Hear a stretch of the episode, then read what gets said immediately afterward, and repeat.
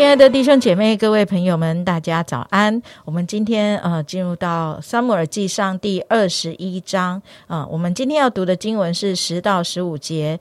那日大卫起来躲避扫罗，逃到加特王雅吉那里。雅吉的臣仆对雅吉说：“这不是以色列国王大卫吗？”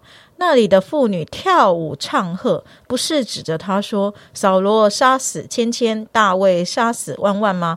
大卫将这话放在心里，甚惧怕加特王雅吉，就在众人面前改变了寻常的举动，在他们手下假装疯癫，在城门的门扇上胡乱呃胡写乱画，使唾沫留在胡子上。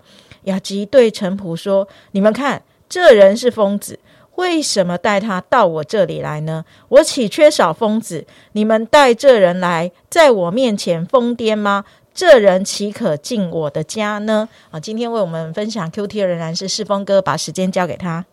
好，弟兄姐妹平安。今天我们要透过《沙摩记上》二十一章的十到十五节来思想一个主题：患难中的坚固保障。扫罗定义要杀大卫，从此大卫就展开了人生第一次的逃亡。逃亡使他经历前所未有的痛苦，但也丰富他人生的历练，将来。能够更懂得如何来治理国家。大卫生于平常的百姓的家里，虽非大户大户，但从来不愁衣食。后来次立在扫罗面前，更是丰衣足食。现在却出尝饥饿味。在祭司的面前，大卫说了谎，要编造故事骗人，只因为为了要填饱肚子。本来不愁衣食的大卫。竟落到如此地步，真是情何以堪！虽然是环境逼成，人可以谅解，但以谎话来换取食物，到底在他人生留下了一个污点。还好祭司亚西米勒认识大卫，也尊敬他，破例给他橙色饼吃。若非平时人缘好，大卫肯定要饿着肚皮离开。这样看来，平时要和人好好相处。得人喜爱是非常重要的。大卫从祭司那里得了一把刀，就是他从前杀歌利亚时的战利品。可这把刀又是用谎言得来。短短一段时间，大卫一再说谎，真叫人叹气。而这只是大卫逃亡的开始。更叫人气短的是，大英雄大卫竟然要装疯。投奔非利士人，已非大卫所愿，因为他们是以色列人的世仇，而且在不久之前，大卫曾打败他们，是他的手下败将。大卫要逃到哪里？可见是无路可走，要走一条不想走的路，但又不能不走，实在是人生的一大痛苦。大卫要装装疯，是因名气大之类。如果大卫是无名小卒，他逃到哪里不会有人注意，但是他太出名了，人人知道，人人认识，却引来了危机。人都喜欢出名，人人在求名，但名气有时却不是人的福气。大卫装成疯癫，举止失常，被人认为是废人，失去作用，才逃过非利士人的手。少年大英雄落到如此地步。真是人生的大挫折，神啊，为什么这样？不是他的错，为什么会受这样的折磨？痛苦使人认识人生，体会人生；痛苦使人认识神，更靠神，经历神。四篇三十四篇就是大卫在这个时期的杰作，传颂后世。神绝不会做错事。在大卫逃亡的两个故事里，有顺境也有逆境。顺境中可以看出是神的恩典，那险境呢？上帝既没有给大卫特别的启示，阻止他去投靠非利士人，也没有显现超自然的作为，把他从危险中救出。但是大卫装疯就被赶走，看出是神在暗中保护和拯救。大卫连要。饼的谎言都骗不过祭司，他在大臣和君王的面前装疯，又岂能轻而易举的瞒过众人的眼睛呢？而最好的证据是，大卫自己专门为这次惊险的历程做了诗篇三十四篇，称颂赞美上帝，听他的祷告，救他脱离了患难。他相信上帝无需显现，却能在掌权，并且能够保护，搭救了他的性命。大卫为义受逼迫，被扫罗追杀。被外邦人藐视，这是我想到新约的使徒保罗。他为了传福音，背负受敌，被自己的同胞从这城追到那城，又被外邦人抓捕鞭打。他为义道多受患难，神却在不同的环境用不同的方式保全他的性命，借着他把福音传向外邦。今天许多国家的基督徒仍然在为上帝的义受逼迫。主耶稣曾说：“为义受逼迫的人有福了，因为天国是他们的。肯为义受苦受逼迫，是相信上帝的应许，向往天国的名证。当我们因遵行神的话或传扬神的道而遭遇患难、冤屈之时，会特别希望看到上帝大能的作为和公正的审判。然而，上帝不一定就按照我们自己所设想的。”马上救我们脱离环境的艰难，而是在暗中保守。患难是对基督徒信心的试金石。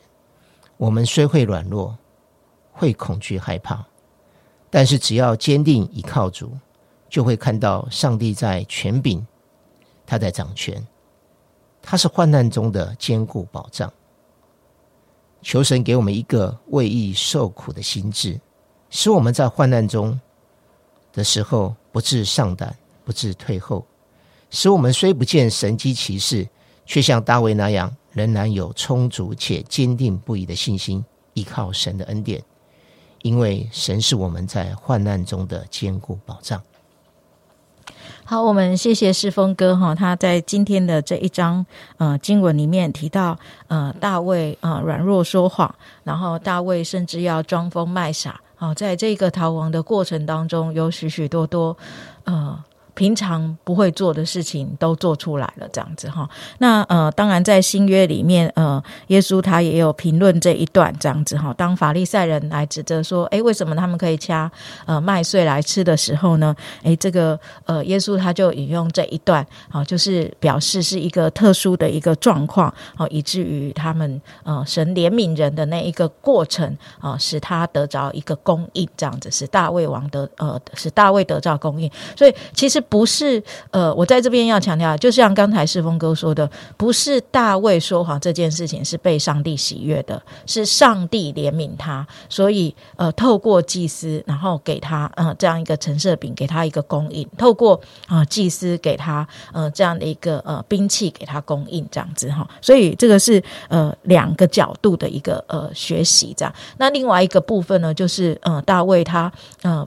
因为害怕，呃，只要在以色列境内的话，那这个扫罗一定会追杀到他的嘛。不管他逃到哪里去，他都没有办法，他都没有办法，呃，来来呃躲藏。那这就是大卫人的想法。因此呢，他就想说，那呃好不好？他就逃到这个敌人那边。那这样的话呢，起码可能可以找到安身之的之所。可是没想到。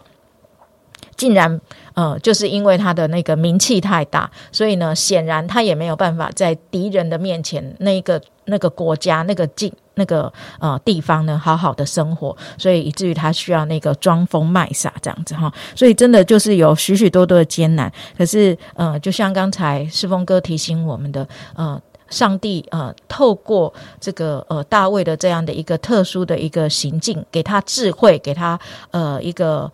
急乱当中的一个呃思考，然后使他能够脱离这个呃这个非利士人的这个追杀，所以又是成为他经历神保护的一个过程，这样。